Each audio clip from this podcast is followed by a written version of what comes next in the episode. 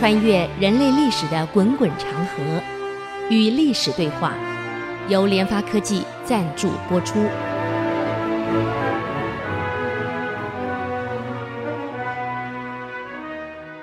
这里是爱思之音主客广播 FM 九七点五，您所收听的节目是《与历史对话》，我是刘灿良。啊，我们继续奋斗。上个礼拜我们讲到，野先派一个人出来跟你说啊，我们和谈和谈。哇，这老兄很厉害啊！这野先呢，不但懂得战略战术，还懂得心理战。一讲到和谈，因为明军已经打败仗了嘛，本来就困在那里。这个王振，你想一想，你要死了，那一千多两的金银财宝还是你的吗？不是了，你死了，你来来干嘛？要他和谈，就最好了。好高兴啊，可以和谈。英宗有好高兴和谈，就派兵部尚书等人赶快去和谈。也先利用和谈做幌子。再拖你个两三天，为什么？你明军已经三天三夜困在那里，没有水喝，没有饭吃，没有粮草，没有援兵。杨洪躲在他的城里面，根本不肯出来，没有救兵。我再困你个多个三天，请你告诉我，你部队还能打仗吗？嗯，就这样，三天没吃没喝，再困你三天，拖你三天。野先终于发动全面进攻，和谈那是假的，什么和谈？这下麻烦了。各位，你们回去做个实验啊，自己穿上盔甲，几斤重，带着个武器，六天六夜不吃不喝，只能喝自己的尿了，已经没没有办法了。请问你还有力气打仗吗？你试试看。野先吃饱了，喝足了，睡够了。全部是骑兵冲刺，也先下令打猎，因为你明朝部队已经没有作战能力了，饿了六天六夜了。请问我不是在打猎吗？因为你别忙跟我反击了，你跟我猎物一样嘛。打猎，哇，那也先的部队是骑兵一匹冲出去，那个箭唰射一批，第二批唰射第二批，唰射第三批，个打猎嘛。明军官被射死的已经是一堆尸体的。这时候，骑兵的箭射完，提着大刀再冲进来砍。明朝部队没有抵抗力了，六天六夜不吃不喝，你抵抗什么？你刀都拿不动了。再宣传，懂汉语的宣传：劫甲者不杀，劫甲者不杀，全部了。民兵一听劫甲不杀，全把盔甲脱了，钢盔脱了。我告诉你，没有盔甲，那是白斩鸡了。等到明朝部队盔甲都脱了啊，因为等了不杀嘛，也现在下令屠，不拿武器，不穿盔甲，你不是白斩鸡吗？五十万全部冲光，可怜啊！哎，那些文武大臣跟他一起出来的张辅、兵部尚书、什么王佐、曹乃、张翼等这些大臣，全部被杀。朝中大臣被逼出来的，通通是。哎呀，可怜啊！我们的野史是说，这个禁卫军军官，这个樊中最后用大锤把王振给锤死，那是传说。为什么要传说？那编这个故事的人野史啊，只是为了这样可以大快人心。这王震的奸贼嘛，把他锤杀了。其实不是，按照明史真正的记载，啊，王震乃乱兵所杀。乱兵，这乱兵是自己的兵还是野先的兵？不知道，他没写。啊，他的正史上只写震为乱兵所杀。那么，按照现在的历史推论，应该是被野先的部队砍死，或是被自己逃跑的时候踩死，也只有这样。所以一千多人的黄金白银，最后落入野先的手。你看，你当时不肯进城，结果是一无所有啊！皇上呢，坐在地上哭。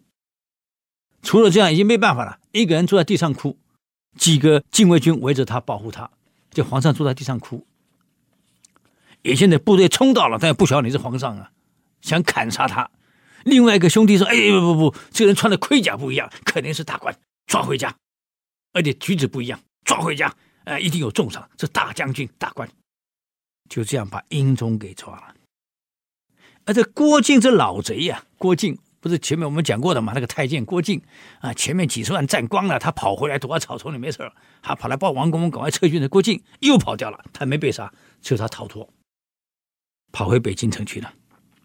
可是跑回北京城以后呢，这个皇上被抓了，没有皇帝不行啊，所以就找了皇帝的弟弟景帝啊。为什么不叫忠什么忠？因为他后来又被推翻了，呃，英宗复辟嘛。景帝有于权辅佐，至少把北京城给守住。开始办案了，要审王政的罪。这一次造成这样，皇上被俘，谁造成的？王政。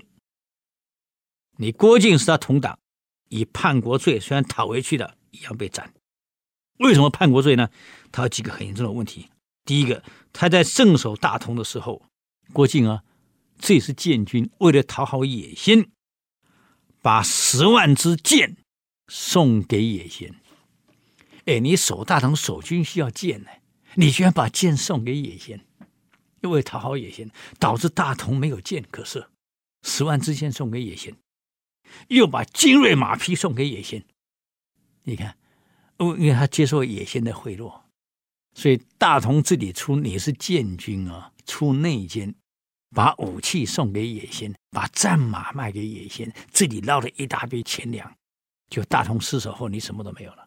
你看，所以很多人他搞不清楚啊，各位啊，以为卖国求荣，我得到很多好处，他没想到等国家没了，你也没了，那好处在哪里？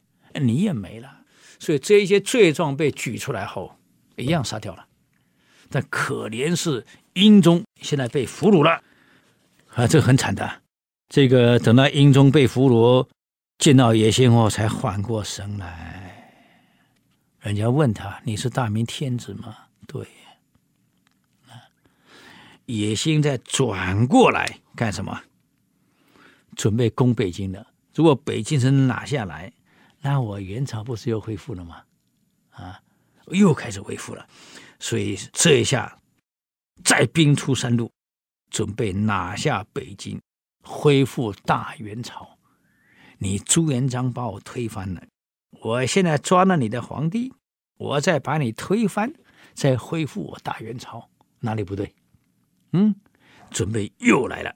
嗯，那么当时呢，很多人建议啊，把这个皇上给杀了，啊，把明朝天子杀了。这个野心真的有脑袋啊？不。这个大明天子啊，留的还是有用的呀。为什么？他现在国内无军，我们北京城没有拿下来之前，暂时不要杀，拿下北京城再杀。第一，第二，万一北京城拿不下来，把他送回去。汉人一向天无二日，那么不是两个皇帝了吗？让他两个去内斗。这一内斗，我们又有便宜可赚了。那野先聪不聪明？所以一个国家，我告诉你，为什么能够复兴？领导人最重要。我跟你讲，一个领导人不但有勇，还得有谋。像野先这样子，瓦剌的第三代，有勇，能打仗，还有谋略。明朝从英宗再放回去以后，造成英宗跟景帝。之争，我们历史上称为英宗复辟。后来景帝被杀，于谦被杀。这个真正能够守城、能打仗的于谦被杀以后，大明朝从此也差不多气势去一半。英宗以后的皇帝到明武宗，那更没用了，一代比一代没用啊。那么这个瓦拉到底后来怎么处理英宗呢？我们再休息一下，等我回来与历史对话。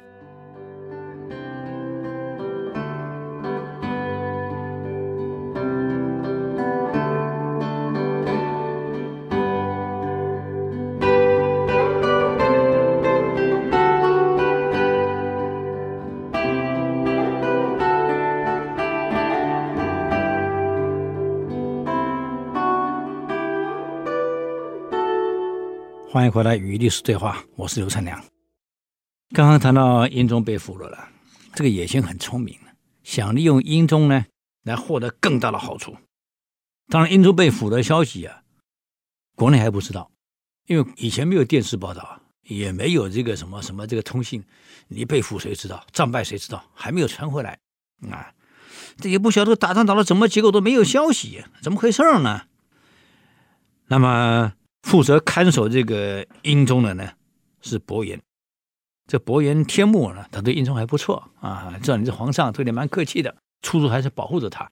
这个也现在想了个办法，不如利用我抓住皇上的消息，通知每个边城，让他们开城，说要把皇上送回来。一开城，我部队就冲进去就夺城。就皇上还是在我手里，我利用皇上在骗每个守将开城门，那多好！所以第一个就是怀来，北京城第一个防线是怀来，就到了怀来城了。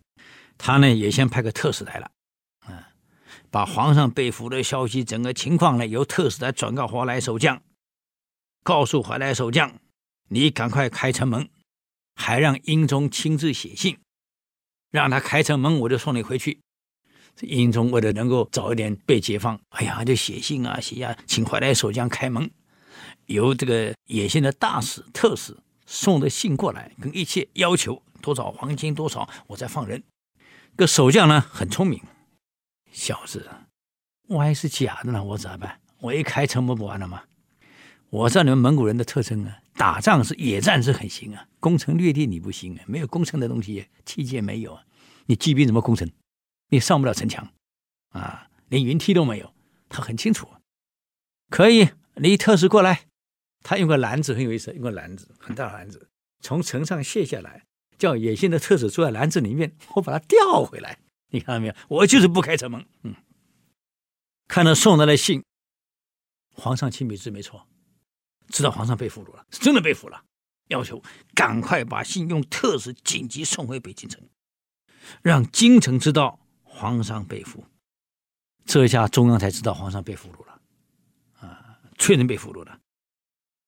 那么这个这个明英宗的皇后啊，前皇后也急了眼，收了一大堆钱，还派人专门送去给野先，希望把老公赎回来。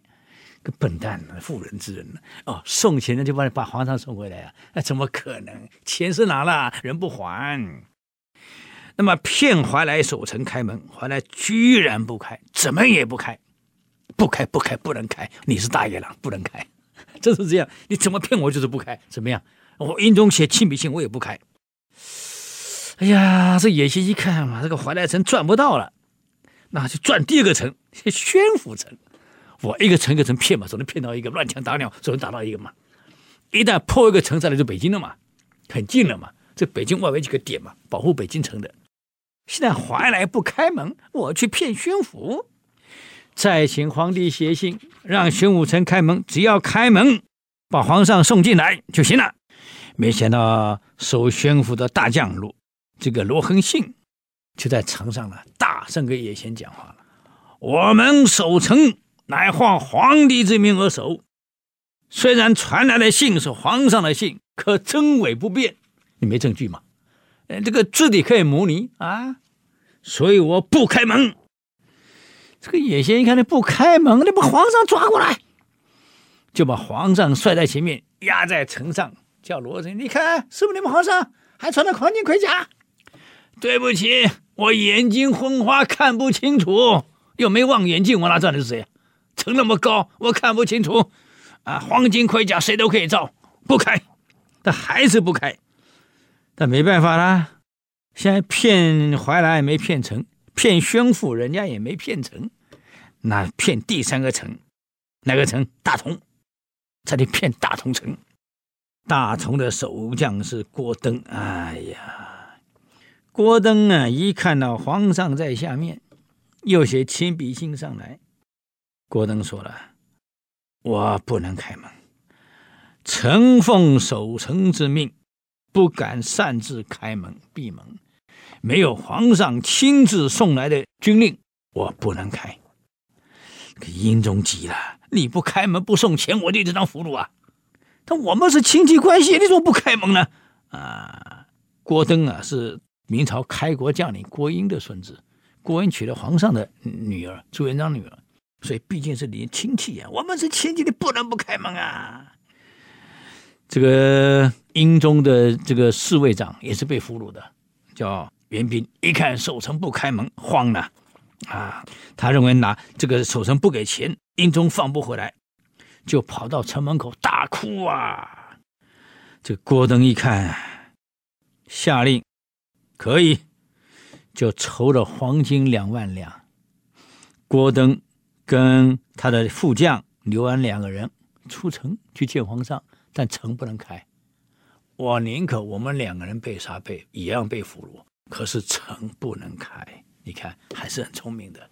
呃这些城市，我告诉你，明朝这些城市还是有脑袋呀，一开就完了啊！不能开，下令副官，我现在跟刘安带了两万两黄金去见皇上，保皇上安全，但是城不可以开。两个人呢，用绳子从城上摔下来，带着钱上去了，去见皇上，给皇上磕头，跟皇上解释。城不能开，一开就完了。大同一丢，宣府一丢，怀来一丢，北京城就丢了。这个不能开，皇上，两万两黄金在这儿，你不是说给两万两就放你回来吗？钱我募来了。哎呀，那怎么办啊？皇上那两拿了两万两，郭靖、宋英把家产全卖了，还换了钱送过来给皇上。作为保全皇上生命之用，皇上把这个钱拿了一部分送给救自己、保护自己生命的蒙古人伯颜天目，啊，送给自己；其他呢，送给野先来保自己平安。嗯，所以所有大臣都在城上磕头见他，但城门不能开。郭登去见他，解释城门为什么不能开，让皇上理解。这是外城的三个城：怀来、大同。宣府三个城，那北京城内呢，已经知道被俘了，所以孙太后呢，哎呀，不能不亲自出来召开会议了。她不是仁宗的太太，是宣宗的太太，不得不出来亲自召会议了。知道皇上被俘了，那怎么办？只好立皇上两岁的儿子朱见深为皇太子，那么让。朱祁钰，也就是皇上的同父异母的弟弟，后来的景帝，出来先主持朝政，要不然朝中没有人了，让景帝来主持朝政。那么景帝呢，从来没想到自己会离皇位这么近，他哪想到啊，突然被拉出来。那你想，哥哥英宗才二十三岁，那景帝才几岁？刚刚二十岁，虚二十岁，也没有多少见闻。为什么这些皇子都不行？因为从小不是在外面长大的，在皇宫里面都是由太监带大的。这明朝很奇怪，所有皇子都是由太监负责教育。这皇子从小没有朋友，就只有跟太监认识，要么这宫里混在一起。你说他会有多少成长？那么现在要景帝出来主持朝政，能主持吗？哎，我们休息一下，再回来与历史对话。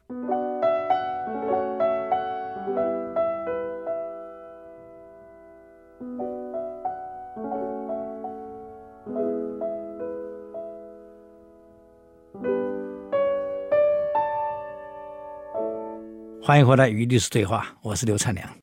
刚刚讲到现在，只好让景帝出来主持。那朝中没有人，那怎么办？让景帝出来主持。景帝也不才二十岁呀，他也不懂事呀，从小也是另外一个太监把他教大的。所以为什么明朝每个皇帝身边都是太监？因为他是都会重用小时候谁带他成长的。因为太子认识这个人，其他不认识，那怎么办？别的太监他也不认识。现在让景帝出来，景帝从来没有见过场面，突然被拉出来主持朝政，他又不是皇帝，所以没有办法在正殿主持，只好在午门主持。一看群臣五五百万这么多在那里，他慌了，他怯场了。皇帝本身怯场，站起来就要跑了，要躲避，就被群臣拉回来。你得有个公道啊！既然你成武，你是亲王，你出来主持，代理皇上主持，你不能回避呀。为什么到今天这个田地？谁说造成的王政？一定要追究责任。首先，先追究责任。皇上救不救回来，那是另外一回事。反正你现在就主持朝政，救不回来，你当皇帝，你来主持。英宗反正昏庸，跟皇政混在一起，现在追究责任。不是死个王政，英宗被俘了五十万大兵哎！你想一想，五十万来个没父母亲，哪一个没妻子儿女没兄弟姐妹？五十万没了，我们怎么向国人交代？这要追究的呀，否则人民不服会造反的呀。王爷啊，你那时候他不叫皇上，景帝王爷啊，你要想办法得追究啊。景帝没见过这种场面啊，这么多人吵着要是起身要躲，你怎么躲？又被拉回来，在哪里？他又不认识半个人，从小只在他的王爷府里面长大，跟谁长大？跟太监长大，外面啥一个不认识。我现在突然就要主持朝政，我怎么主持？那大臣他一个不认识，国事也不懂，我怎么主持啊？才二十岁呢，对呀，嗯。成绩又不是很好，啊，才念高三，你想怎么主持？啊，最后没办法，被逼到最后，那好，那好，所有官要求对王政一定要抄家，一定要抄家，要查出他说的罪业，既然死的还是得办。好，好，好，好，好，这就派锦衣卫指挥使马顺，啊，你去负责指示。这所有官员就叫马顺，有没有搞错呀？马顺跟王政是同党，他能办什么事儿？不可以啊！一定要找非同党的人办事儿。就大家推进，让都御史程驿去办。问题出在成王，就是后来的景帝，他根本搞不清楚谁是程驿啊，文武百官他也不认识。临时从王爷府给抓出来，你来负责朝政，他一个不认识啊。那谁是诚意？我怎么哪知道谁呀？啊！他一味的只想回避，可群臣不放过。所以整个开始动乱了，百官两一两百个人开始喧闹了。太监精英跟王振是同党的，一看情况不妙，就大骂了：“你们这有百官们啊，退朝！要退朝！”这百官是忍无可忍啊！你跟王政是同党，现在国家这到这个田地是你搞出来的，你们之间搞出来的，你还还想退什么朝？国家到这种田地不处理，退什么朝？一拥而上。啊，周金英呢？金英看不对，他跑掉了。他一跑掉，这下麻烦了。这个景帝没靠山啊！看看他所靠的太监的时候，突然跑掉了，那怎么办？他吓死了，懵在那里，也不知所措。你看明朝到这个时候，没有一个人能处理朝政。你可以想，朱棣的后裔为什么会如此的愚痴无能啊？因此，我跟各位讲啊，孩子的教育很重要啊。从小不能给他在温室里面，风浪没有经过，挫折没有经过，外面的一些人民的生活真正的内容基层，你完全不知道。就在王爷府里面，从小由太监跟宫女把你带大，你什么都不懂啊！新闻媒体看不到，各位看到的全部是八卦，所以危险也带信啊，我们的新闻几乎都是八卦新闻，我们对外面事物的一无所知。从小被愚民教育到一无所知，有一天你主政了，你当领导了，你还是一无所知。不是我现在一无所知，等我当了总统，我就通通知道了。不，你还是不知道，因为根深蒂固的无知已经造成你的自见了，造成你的认知跟价值体系了。等到他那个位置真的给你看到真的资料，你不会相信，你也不知所措啊。今天景帝也是无知啊，然后又又害怕，一看到太监走掉了，没有依托了，紧张了。这个指挥是马顺刚刚听到景帝说下令由他处理，很凶悍跑出来，以为这里有命令啊，有话语权，就厉声的撤退去了。你们吵，吵什么吵？啊，我是锦衣卫都司都使，我奉命直接处置你们。笨蛋了，你锦衣卫都使怎么样？特使怎么样？现在两三百个文武百官在这已经是情绪高涨、愤怒到极点了，你还出来用王政那一套斥责，大家谁管你呀？一拥而上啊！有个叫几世宗叫王立的，突然冲上去，一拳就往马顺的正脑袋砰就打下去了。管你你你什么了不起啊？一拳砰就下去了，这一打把脑袋打倒了啊！还喊那个贼人，平常仗王政的事欺压我们，现在还在嚣张。上，他这一打全部跟得上了。哎呀，乱拳乱踢乱打呀！白号人一起涌上，你一拳我一拳。啊，你是汉子，你是锦衣卫呀！我告诉你，几百人一个人打你两拳，一百人一人打你一拳是一百拳，再踹一脚是一百脚。各位，你去试试看，你能活吗？马顺当场被打死。这打死人，我告诉各位啊，情绪一旦激动以后啊，你控制不了了。几百人在打死马顺以后啊，又高喊了：“王正的亲信，还有个姓王跟姓毛的人，给我踹出来，给我拉出来啊！”这个精英躲在后宫啊，吓死了各位啊！当时平常作威作福，这下子紧张了，人家这两百上三百个人冲上来了，怎么办？只好把姓毛的、姓跟姓王的两个太监抓出来，推到外面去去顶。这众人一拳一拳又再打，又把这两个王正麒麟当场给我打死了。这宫廷兵变了，我跟你讲，内部已经受不了了，气温已经高涨到极点了，当场上去就打了，又打死了，把尸体丢在东安门。正史记载啊，军士犹争疾不已。这两具尸体丢在外面，所有的军士冲上来继续打，不是五五百万打，军士也打，锦衣卫也打，因为平时被欺负太过分了啊，尸体继续踹，把尸体给踹烂了。这个王正的侄子锦衣卫王山也被人押过来，五花大绑押过来了，每一个人冲上去开始捶打捶骂，所以正史这么记载啊。班行杂乱，无复朝仪。整个文武百官已经秩序大乱了，什么朝廷礼仪没有了，乱成一锅粥了。哎呀，你看众人哦，在没有得到景帝的命令，当着景帝面前，就成王面前，把三个人当场打死，一个马顺加王正的两个亲信，两个太监，当场就被打死了。管那个景帝怎么样？嗯。打死，历史记载啊，百官呢有忧惧不知安，还在担心不安。王政没有处理完，这国家一定亡国，还在不安。哎呀，这个成王这个景帝呀，他没有想到怎么局面会变成失控，乱成这样子啊！几次站起来要躲到后宫去，要躲，你看不敢处理事情，可是躲不掉，重臣不让你走。哎呀，怎么办？我们再休息一下，等会儿再回来与历史对话。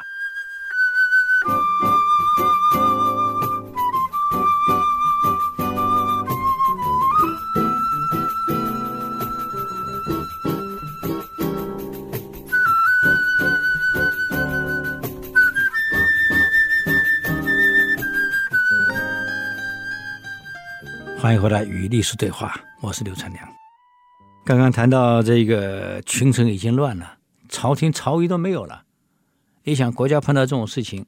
怎么办？文武百官先追究责任，责任追究完了，再找国家一个新的领导人出来，重新处理朝政。国家得先安定，自己都不能安定，自己内乱，你说你怎么办？这个国家怎么办？所以这个时候已经乱成一锅粥的情况之下，这个景帝呢又怯场，因为没见过大场面啊，会怯场啊。你没有一个经过大场面的人，各位，你随便找一个人，在这么几百个人面前加上来主持会议演讲，这吓死了！我跟你讲，真的吓死了。然后现场又看到打人，把人给打死了，连续三个人打成肉酱，你说你怕不怕？景帝已经怯场想溜了，几次想这样溜了，都被压住，最后实在没有办法了。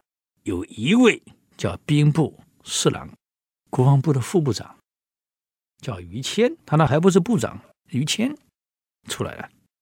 拉住景帝的衣袍，跟景帝说：“王爷，殿下，你不要离开，你绝对不能离开。英宗被俘，国家无助，你再离开，大明王朝气数寂寂。除了你以外，还有哪个王爷年龄相当的？所以，殿下，你不可以离开。不是叫陛下，因为他不是皇帝。”殿下，你不可以离开，你得先稳住阵脚。群臣群情激动，为的是国家，不是为他们。今天国家遭到这种大乱，第一，先追究祸首，为什么这样做？殿下，你该明白，这样才可以安定民心，安定军心，安定群臣之心。国家先要安定。群臣激进，是因为祸首未处理。他们刚刚打死了三个人，一个马顺，两位太监，这三个都是王政的亲信，并不是针对殿下您来的。他们针对的是祸首王政。所以殿下，只要你能下令解决王政一家，抄王胜之家，以王政为祸首，将全城民愤转移到王政那里去了。殿下，你才能安下心来处理朝政，大家对你才会信服。